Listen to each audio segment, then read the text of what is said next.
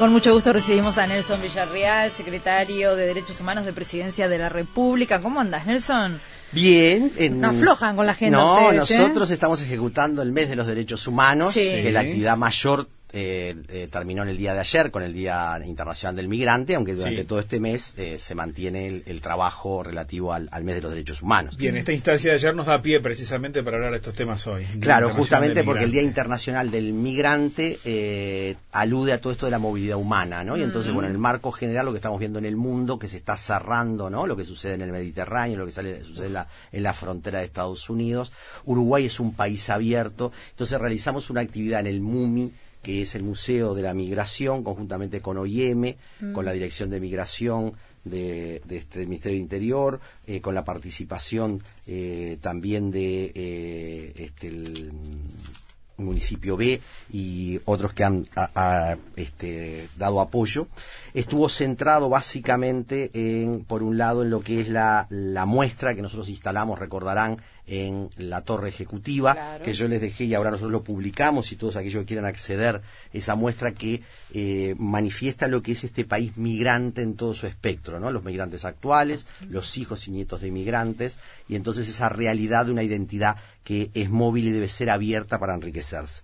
Por otro lado, eh, ganó eh, el premio una película que OIM este, mm, seleccionó en torno a eh, llamada con nombre de Flor, que es una mujer trans, travesti, como ya se dice, de Chile, que se fue a Argentina, Brasil, Colombia, eh, tiene la, la, la, condición de, tener, eh, de haber fallecido con noventa y pocos años, lo cual es una excepcionalidad porque estas personas este, no, llegan más de 33, 35 años, pero sobre todo el relato de esa persona de lo que vivió y sufrió en la migración eh, como no visibilización, como exclusión, valió la pena ponerlo sobre el tapete. Por otro lado, este, hubo un intercambio sobre lo que es el tema migratorio en Uruguay y creo que vale la pena destacar algunos datos. a ver.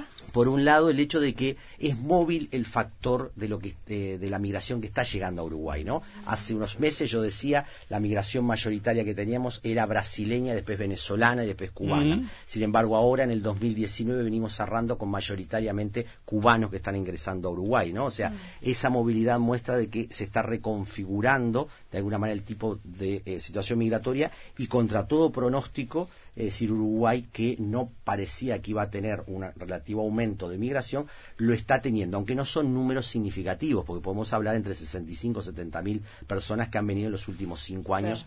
Este, y es bueno porque para que los radioescuchas lo tengan claro, nuestra frontera seca hace que sea no fácil determinar el número, por qué, cuántos efectivamente para poner el ejemplo muy claro, si entran por Rivera o por el Chui, ¿no? O sea, no se percibe como tal hasta que no tienen cédula de identidad. El censo que va a haber probablemente el año que viene, en el 2021, va a determinar qué tipo de población ha ingresado y ha egresado de Uruguay. Sí, porque la información censal que tenemos ya tiene ocho años, ¿no? y, Este, y evidentemente no recoge todos estos fenómenos. No recoge esos fenómenos y por otro lado, eh, la encuesta de hogares este, no deja claro algunos aspectos. Digo, tengamos el hecho, y en esto el tema de la violación a los derechos humanos, acá en Ciudad Vieja, las personas migrantes que viven en pensiones y que tienen situaciones muy complejas, digamos, ¿no? Entonces, este, nos parece muy importante que el visibilizar el tema de la movilidad humana como parte de la construcción de los derechos humanos, pero no como que el tema de la migración debe ser tratado en forma aparte, sino que está integrada en las políticas que el país tiene y lo reiteramos.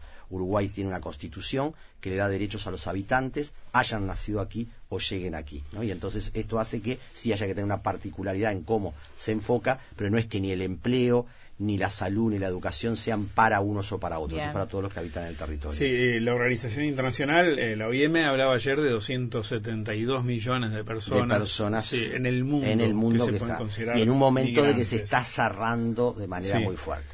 Un tema para este, que me pareció muy interesante ayer, que estaban presentes eh, distintos colectivos, entre ellos Idas y Vuelta, o sea, eh, organizaciones de la sociedad civil, y tres religiosas eh, muy interesantes dedicadas al tema de la migración, que plantearon la importancia de la atención que se está dando de distintas comunidades sociales y religiosas a el tema migratorio. Y lo destaco porque porque en la forma en la que fue planteado el tema eh, que tenía que ver con una película centrada en una persona trans también dio para el diálogo de la tolerancia y de cómo se integran las personas a distintos niveles con distintas visiones. ¿no? Entonces, bueno, eh, nos parece muy importante y, eh, planteamos acá desde la radio y vamos a seguir hasta final el, finalizar el periodo este, hablando sobre cómo se afirman y conquistan derechos humanos. claro, y eso de afirmarlo está bien ponerlo un, día sí y otro también, ¿no? Porque cuando entramos en periodos de restricción o de escasez. Hoy la tenemos con el empleo.